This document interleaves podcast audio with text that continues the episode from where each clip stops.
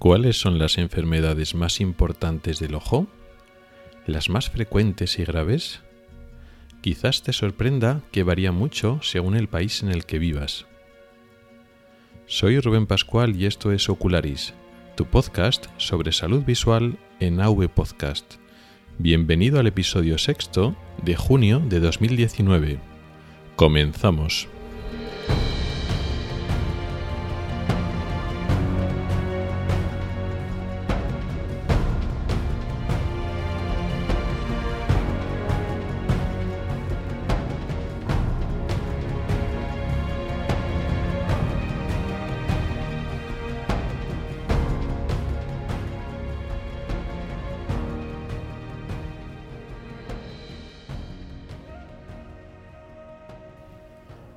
Todos y bienvenidos al podcast de Ocularis sobre salud visual y oftalmología.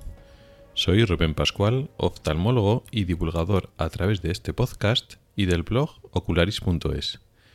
Este es el episodio sexto correspondiente al mes de junio de 2019 y hoy vamos a hablar sobre las enfermedades más importantes. Las enfermedades de la vista, claro, se entiende.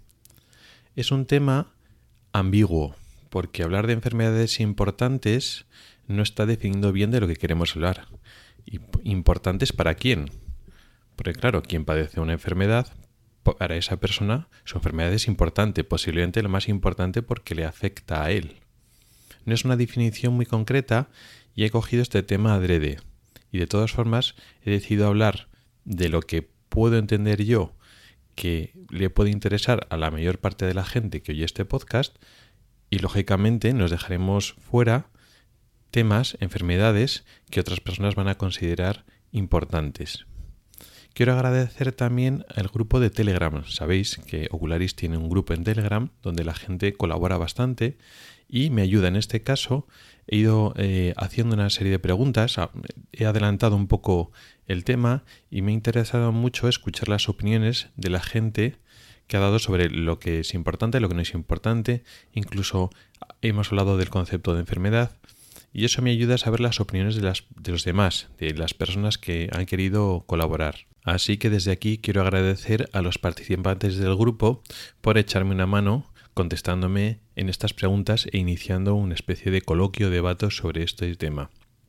Si quieres participar en el grupo de Telegram es muy fácil en la aplicación de Telegram, en el móvil, en la tablet, en la aplicación del ordenador, buscas Proyecto Ocularis todo junto y lo encuentras.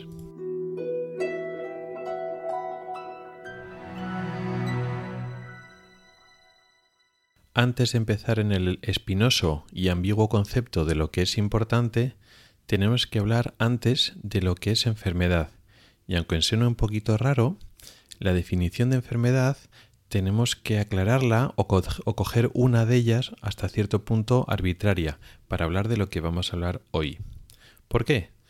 Porque si nos atenemos a lo que entenderíamos así de forma superficial o entendido de fuera de lo que es una enfermedad, una anomalía de la salud o un estado anatómico o funcional o ambos que se aparta del estado o funcionamiento normal del órgano en concreto, por ejemplo en la vista, ¿no?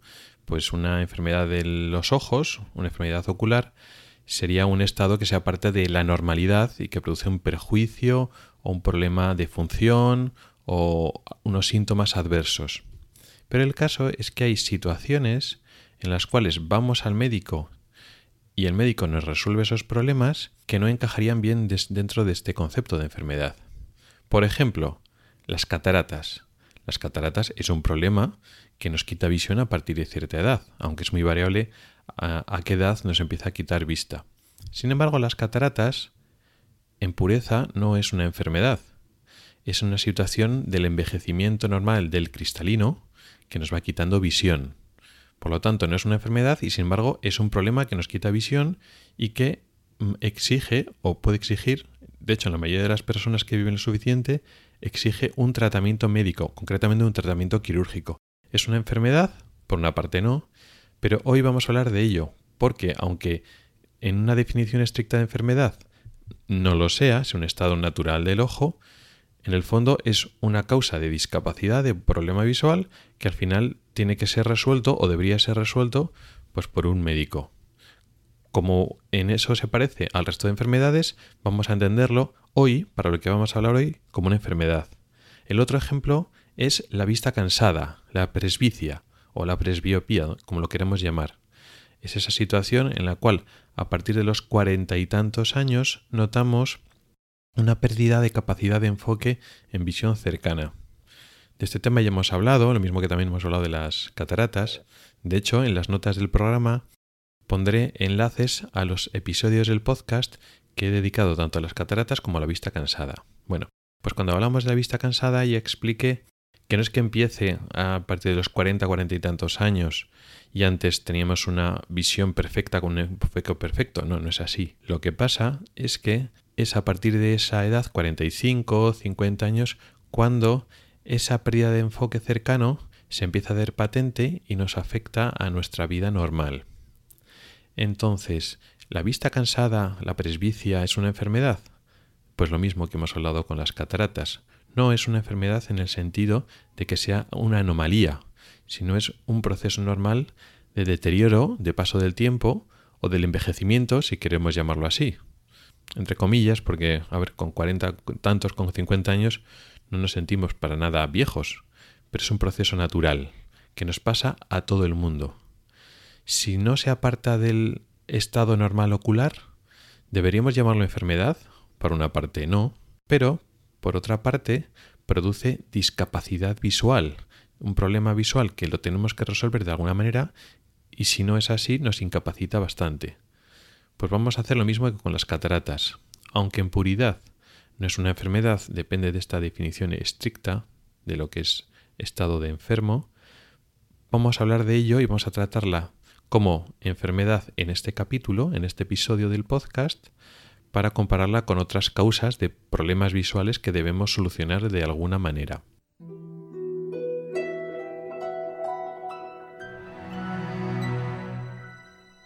Dejando aparte ya el concepto de enfermedad y no enfermedad y procesos naturales pero que tenemos que solucionar, vamos a hablar un poquito de lo que es importante, de qué escogemos, qué criterios escogemos para decir que una enfermedad es importante.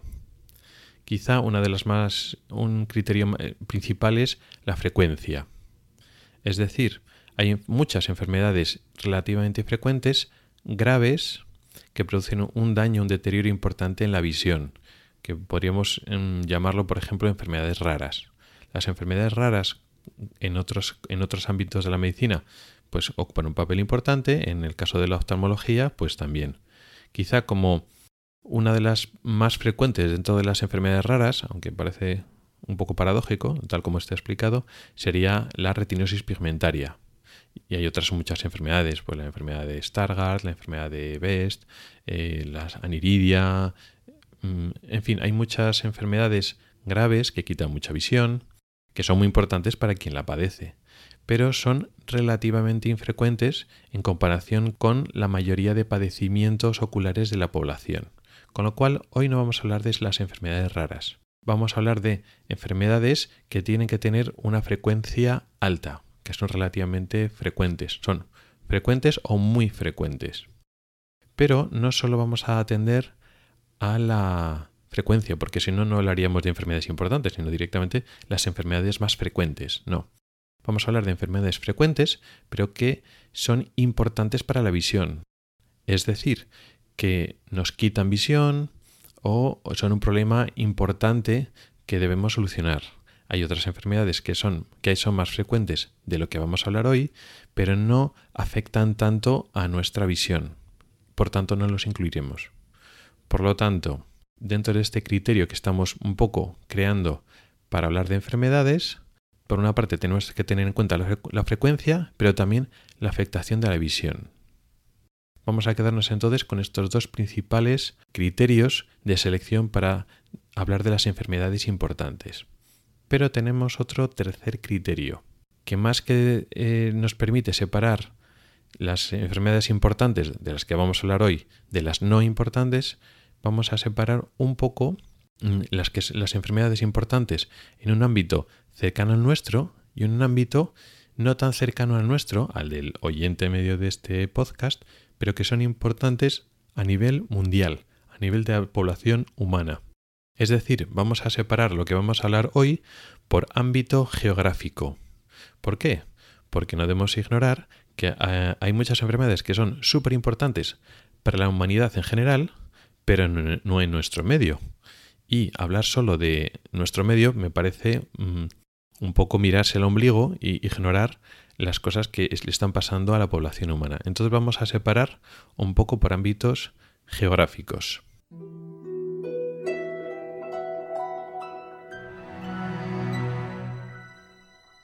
Siguiendo esta separación en ámbitos geográficos, en países o zonas, vamos a hablar primero de las enfermedades más importantes en general, es decir, para la población humana, teniendo en cuenta, digamos, los miles de millones de personas afectadas de una serie de enfermedades oculares que son suficientemente graves para quitar eh, visión, para ser un problema poblacional importante en muchos países y efectivamente frecuentes, quizás las más frecuentes. Entonces empezamos a hablar de problemas en los países de desarrollo. Son enfermedades que igual vemos lejanas, pero que conviene tener en, mente y quizás este episodio pueda servir para o refrescar la memoria o incluso hay personas que no que igual hay detalles que vamos a hablar hoy que no conocen, pues para que comiencen a conocer esta problemática mundial. ¿Cuál es la primera enfermedad de las que vamos a hablar? El tracoma. El tracoma es una infección de la superficie del ojo, de la conjuntiva. Podríamos llamarlo, y en pureza es así, una conjuntivitis crónica. Lo que pasa es que el concepto de conjuntivitis, digamos, está contaminado o tiene unas connotaciones concretas en nuestro medio. Una conjuntivitis para nosotros es un proceso banal, agudo o subagudo, es decir, pues una infección en, en, la superficie del ojo, en la conjuntiva, pues con legañas, que molesta, etcétera, puede ser más o menos molesta, pero que es mm, normalmente banal, es decir, pues se pasa y no es una cosa que amenace la vista no entendemos bien el concepto de conjuntivitis crónica por tracoma, lo grave y lo que puede llegar a ser. Entonces el tracoma es, vamos a pensar que es otra cosa diferente. Es una infección de, unos, de unas bacterias intracelulares del género Clamidia, Clamidia trachomatics. De, hecho, coge el nombre esta clamidia por la enfermedad que produce, el tracoma. Es una infección que se produce normalmente o por contacto directo, en condiciones de eh, mal higiene o de hacinamiento de las personas, de, los seres humanos, por contacto directo, decía, eh, por compartir prendas o a veces las moscas son las que transmiten la enfermedad directamente entre los ojos de las personas que, que están afectadas. El tratamiento realmente no es complejo si tenemos los medios adecuados. Es un tratamiento fácil con antibióticos. Son antibióticos, además en principio no son, no son caros. Si lo cogemos a tiempo, eh, porque hemos, dicho que esta enfermedad es crónica. Una persona infectada que lleva poco tiempo con esta enfermedad, se le trata con antibióticos, se cura, se mata la clamidia, se mata la bacteria y ya está. Y sería así de sencillo. ¿Por qué esta enfermedad es tan importante y tan grave? Ocurre en países en vías de desarrollo, en países pobres, vamos a llamarlos así, donde la población tiene poco o nulo acceso a los antibióticos y en general a la asistencia sanitaria.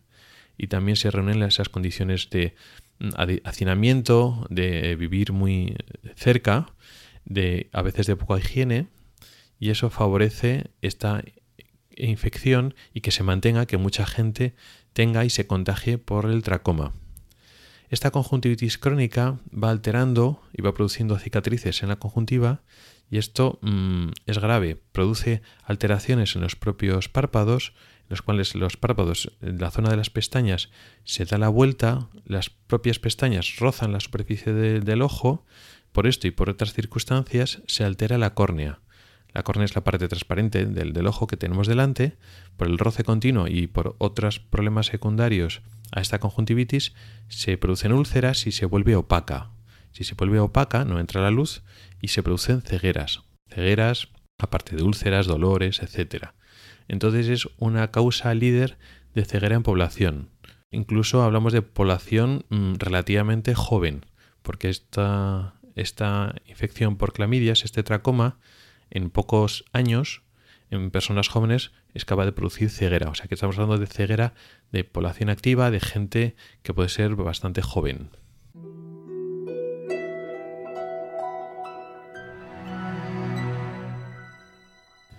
Dejando atrás el tracoma, que puede ser una enfermedad que suena más o menos, pero que no está muy presente en nuestro medio, una enfermedad grave pero exótica, que igual habría que... Eso, he tenido que explicarla un poquito porque muchas personas no tendrían muy claro el concepto. Ahora voy a hablar de unas enfermedades que sí que nos conocemos más, pero que tienen mucha más importancia en estos países en vías de desarrollo. La catarata. La catarata es un problema grave en estos países eh, con menos recursos, mucho más grave que aquí. ¿Por qué? Primero, porque tiene menos acceso a la cirugía de la catarata y además estas cataratas ocurren de manera precoz en estos países. No se sabe perfectamente bien las causas, se sabe que, tiene, puede tener que ver con eh, la alimentación, puede tener que ver con algunos déficits alimentarios. Se postula, aunque no está claro, que puede deberse también a una gran exposición al sol, eso no queda claro, pero estos países en vías de desarrollo a veces se ocurre que son, eh, están en las franjas eh, más cercanas al Ecuador, donde hay más radiación solar, personas que viven menos en edificios y más al aire libre, podría ser un factor, eso no está claro. En cualquier caso, tenemos a personas que son bastante más jóvenes con cataratas, cataratas que le invalidan para la visión y no tienen acceso a cirugía de cataratas que le devuelva la visión. Por lo tanto, es una causa importante de pérdida visual. Además, son cataratas eh, bilaterales normalmente. No es que tengas catarata en un ojo y te vales con el otro, sino que desarrollas cataratas en los dos ojos y produces auténticas cegueras que no se pueden resolver. Tanto la catarata como el tracoma son enfermedades tratables o reversibles, pero si esas personas no tienen acceso a tratamiento, pues para esas personas son pérdida de visión irreversible incapacitan bastante. Y eh, otras causas que también pueden sorprender incluso más todavía de discapacidad visual son los defectos de graduación, lo que llamamos también ametropías, o sea, los problemas de llevar gafas. En especial, en, este contexto de países en vías de desarrollo, en especial la vista cansada. Y esto igual es un poco difícil de entender. La vista cansada a veces lo entendemos como un problema para leer o para manejar el móvil o manejar dispositivos electrónicos que nosotros podemos solucionar fácilmente con gafas. Podemos ir a la óptica, incluso hay gafas de farmacia o premontadas o que venden en otros sitios y con eso pues nos apañamos. No es tan fácil eh, ni es un problema solo para lectura en otros medios. La vista cansada afecta a personas jóvenes a partir de cuarenta y tantos años, pero personas con una vida útil que les impide no ya no leer, no es un problema ya de, lectura, sino que mm, para muchas tareas vitales para una familia, el hecho de perder visión de cerca las incapacita para muchas cosas. Pues el típico ejemplo, pues en una, en una familia, en un país pobre, donde de, forma tradicional, la, pues la mujer prepara la comida y el hombre pues está eh, trabajando en el campo o haciendo una serie de actividades. Los roles están repartidos y cada uno tiene que, que hacer su función. Si una mujer de 50 años o de 55 años que está en vida mm, productiva es incapaz de cocinar porque no ve bien, pues tiene un problema serio. O al ver mal, pues puede tener accidentes domésticos. Y lo mismo con el, con el hombre depende de, qué trabajos manuales tenga que hacer, el no ver de cerca le impide hacer la función que tiene que hacer. Con lo cual, si de sus manos es su trabajo o su actividad dependía el sustento de su familia, si deja de ver de cerca, tiene un problema muy serio para la eh, supervivencia de, de esa familia. Y nuevamente no tienen acceso, muchas veces no tienen acceso a gafas a, corrección, a una corrección de esa vista cansada, con lo cual ya no es un capricho de leer o no leer, no, no, no. Se trata de que su sustento o su modo de vida se puede ver mm, impedido o seriamente afectado en personas jóvenes. No estamos hablando en personas, vamos a decir, mm, muy mayores de 70, 80 años. Hablamos que a partir de los 40, 40 y tantos, 50 años, afecta. Entonces la vista cansada es un problema muy serio en países en vías de desarrollo. También podríamos hablar de otras enfermedades como el glaucoma. El glaucoma también afecta en países desarrollados, pero el glaucoma, aparte que afecta más a personas de raza negra y muchos de los países en vías de desarrollo sobre todo en la zona de África, son personas de esta raza. Además, el, glaucoma en, este, en esta raza es más, eh, más grave, ocurre de forma más precoz. Pasa lo mismo, mm, no se diagnostica, no se trata y producen cegueras rápidamente progresivas en personas no tan mayores.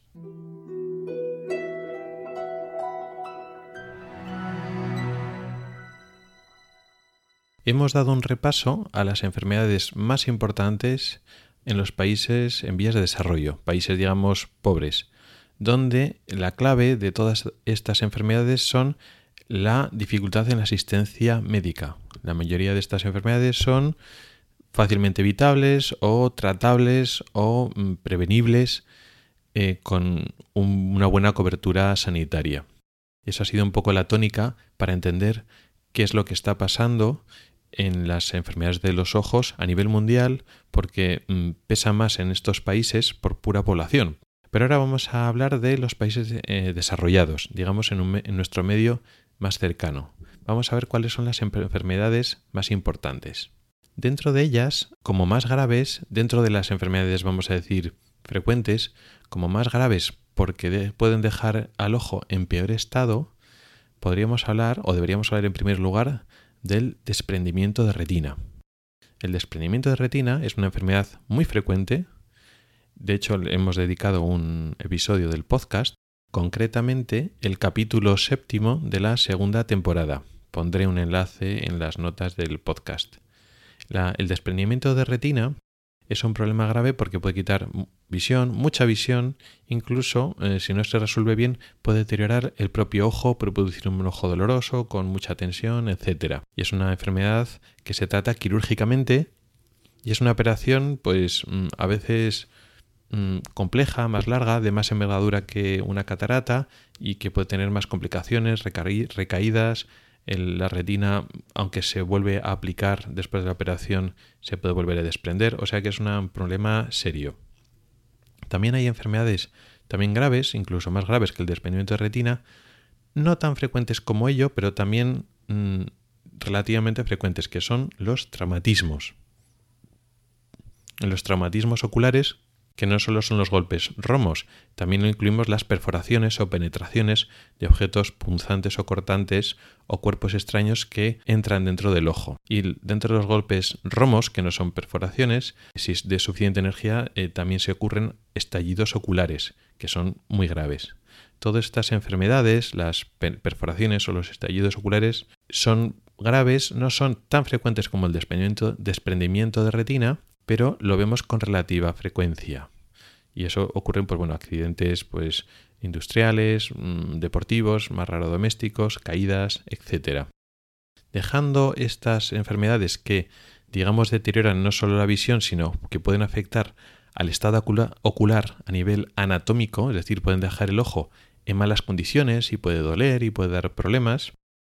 Si atenemos, si nos atenemos realmente a, mm, digamos, la cantidad de visión perdida por... y tenemos en cuenta los años, es decir, cuántos años de visión perdemos, la causa líder en países desarrollados de visión, de pérdida de visión, es el ojo vago, la ambliopía. Es una enfermedad de la infancia, de origen en la infancia, pero que si no se trata y no se corrige, dura para toda la vida tenemos una prevalencia de ojo vago entre, el 3 y el 5%. Debemos suponer o queremos pensar que en los medios donde hay una buena cobertura sanitaria y un buen sistema que mm, detecta estos ojos vagos y luego después se trata bien, pues esa incidencia eh, baja. Pero de forma natural hay una prevalencia de ojo vago en la población, es decir, sin tratamiento van surgiendo y van apareciendo ojos vagos que quitan visión y claro, como ocurre desde la infancia y si no se cura dura toda la vida, son muchos años en los cuales las personas que padecen ojo vago digamos que pierden vista. Con lo cual sería digamos una causa o quizá la causa líder de mayor pérdida de visión por años de vida. Tiene, por verle alguna ventaja, la mayoría de los ojos vagos, pero no todos, pero una gran parte de ellos es unilateral, es decir, Mm, tienes un ojo vago, pero el otro ojo es bueno, con lo cual esa persona no tiene que tener una discapacidad visual importante, siempre. Lo que pasa es que, claro, eso quiere decir que para toda la vida, sobre todo si tienes un ojo vago grave, significa que solo te queda un ojo. Luego, si a ese ojo te pasa algo, pues entonces tienes una discapacidad grave. Lo ideal es mm, que, nosotros tengamos dos ojos funcionantes. No solo porque se ve mejor y porque tiene muchas ventajas el tener mm, dos ojos con buena visión, sino que uno es, digamos, la copia de seguridad, la reserva del otro. Cuando va, vive, vives tu vida con un solo ojo, lo puedes vivir con normalidad, pero solo te queda ese ojo. Con lo cual, bueno, pues el ojo vago sigue siendo una causa importante, incluso aunque una buena parte de estos sea unilateral, sea un ojo vago de solo uno, el otro lo tienes bien. Dejando ya lo de los años, teniendo en cuenta los años que va a estar con la pérdida de visión, en la cual, pues, lógicamente, la ambliopía, el ojo vago es el, lo más importante, y atendiendo solo la pérdida visual en general, atendiendo la frecuencia en los países desarrollados, las causas líderes que suponen la pérdida de visión, líderes porque además no tienen un buen tratamiento o no se cogen a tiempo, son dos, la degeneración macular y el glaucoma. ¿Nosotros tenemos cataratas como en países en vía de desarrollo? Sí, pero las cataratas, pues bueno, las tratamos y pues hay muy poca gente que realmente tenga discapacidad visual por una catarata no tratada. Lo de la vista cansada y otras enfermedades de graduación, la miopía, etcétera, quitan em, visión. Sí, lo que pasa es que tiene tratamiento. Y entonces, cuando disponemos de tratamiento, pues ya la vista cansada deja de ser un problema de, discapacidad visual serio a ser pues la, molestia de tener que llevar gafas. Pero las dos enfermedades que he dicho antes no tienen una solución tan, vamos a poner entre comillas, fácil o accesible. La degeneración macular asociada a la edad, de hecho, no tiene tratamiento. Hablo de lo que antes se llamaba la forma seca, digamos el deterioro macular del centro de la retina progresivo, lento, etc. La degeneración macular asociada a la edad tiene, también lo que antes se llamaba forma húmeda, que ahora no se llama así, es una complicación sobre la enfermedad. Esa complicación, la membrana neovascular, tiene tratamiento, pero mm, no es que eso, esa forma vaya mejor que la cuando no tienes la complicación, no. O sea, tú tienes tu enfermedad, tu deterioro visual, tienes la complicación que hace perder la vista más rápidamente, existe un tratamiento para inactivar esa membrana, tampoco es un tratamiento que vaya fenomenal, la verdad. En cualquier caso, la de, MAE, la de la degeneración macular asociada a la edad, no tiene un tratamiento claro y es una causa líder de pérdida visual en gente mayor, porque esto ocurre en personas pues, de más de 60 años principalmente, sobre todo a partir de los 70-80 años. Otra enfermedad importante en nuestro medio, el glaucoma, que sí que tiene tratamiento, pero hay un problema, tenemos dos problemas con el glaucoma, por eso es importante eh, todavía en nuestro, en nuestro medio, aunque haya tratamiento.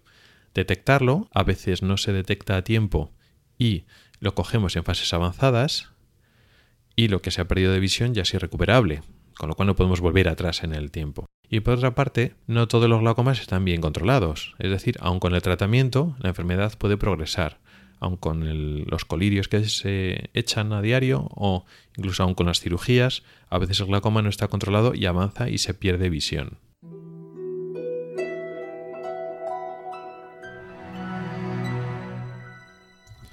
Con esto ya habríamos acabado el tema principal.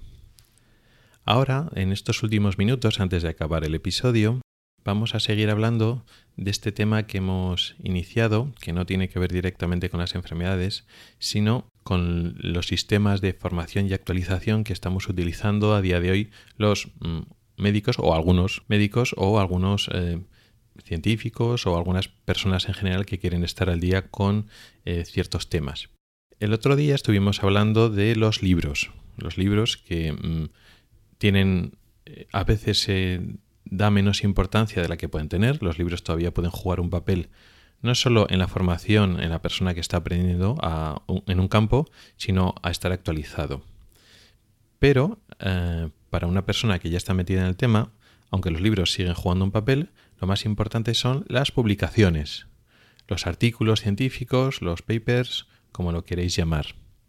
Es súper importante estar al día, leer en las revistas eh, científicas, en nuestro caso médicas, especializadas sobre tu tema y estar al día, leer artículos para saber un poco cómo va tanto la investigación, que eso está bien, como sobre todo para el mm, médico clínico práctico, la práctica clínica para saber lo que se hace en otros sitios, los consensos, los protocolos, lo que se está descubriendo, lo que se está demostrando, lo que se pensaba que no, pero ahora ya no está tan claro, en fin, para estar al día en la actualidad científica de tu campo.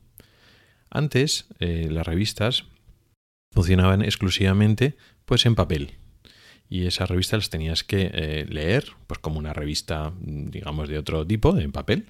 Y las podías, podías leerlas en una eh, biblioteca pues, universitaria, o en nuestro caso en una biblioteca de un hospital, donde estuvieran suscritos a esas revistas y entonces pues las leías digamos en el ámbito de la institución a la que puedes pertenecer. También eh, te puedes suscribir, hay suscripciones eh, individuales en las cuales pues tú pagas una cuota anual y la revista en cuestión pues te manda pues cada mes, cada dos meses, depende del periodo de publicación, te mandaba el ejemplar físico a tu casa y pues ahí te, tú te lo leías, te lo resumías, lo tenías y te hacías tu propia biblioteca. De hecho, hace no mucho tiempo eh, aparte de las revistas a las que podía estar suscrito el hospital y que las podía visitar, yo me, he suscrito a alguna revista que no estaba suscrito al hospital, pero que me interesaba mucho y pagaba mi cuota anual y me, llegaba pues la, digamos, la revista física.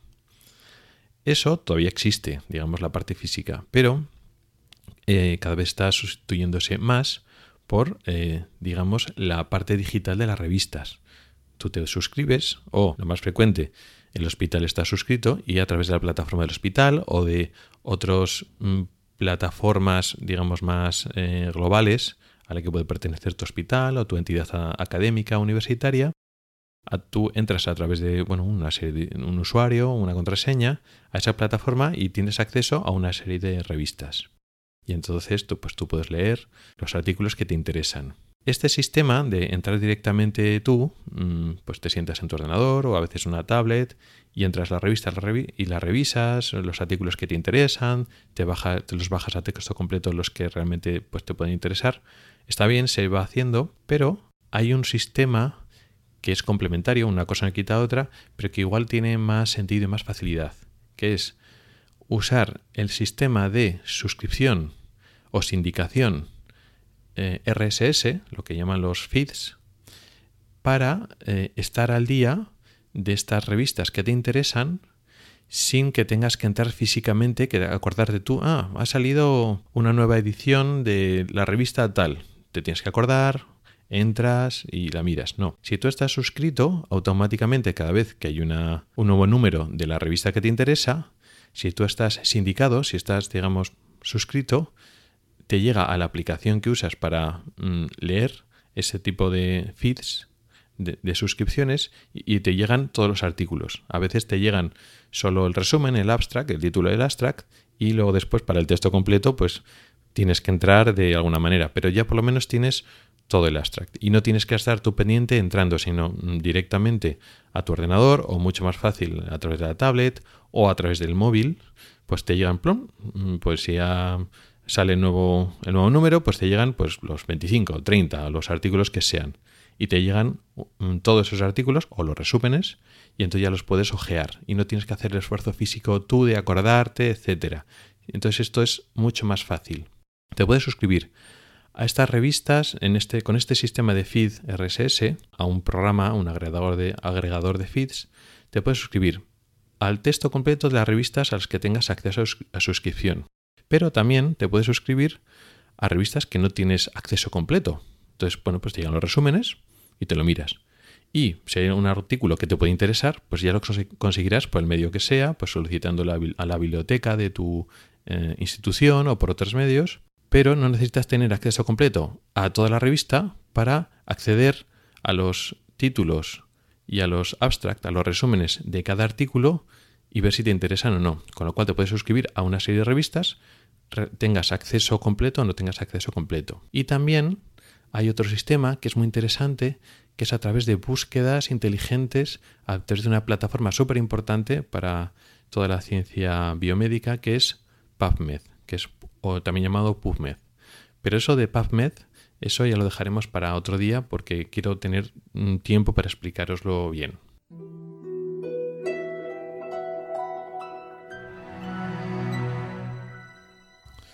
Bueno, Y hasta aquí ha llegado el episodio de hoy.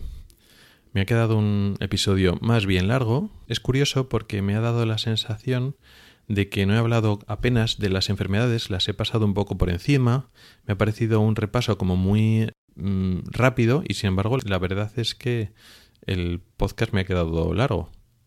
Esperemos que con esto sea suficiente y no deje demasiadas dudas, pero si quedan dudas, pues ya sabéis cómo podéis contactar conmigo.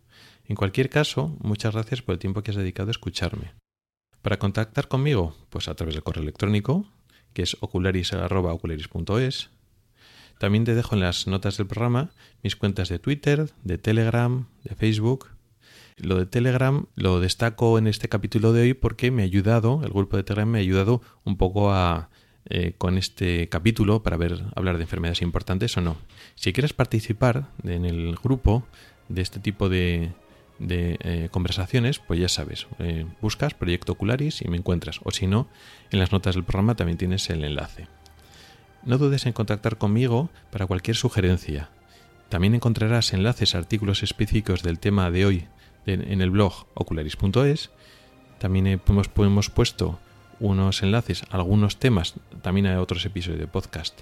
Puedes comentar y poner tus valoraciones en mi blog, en avpodcast.net y en las plataformas de Apple Podcast, Evox y Spreaker. Hasta el próximo episodio.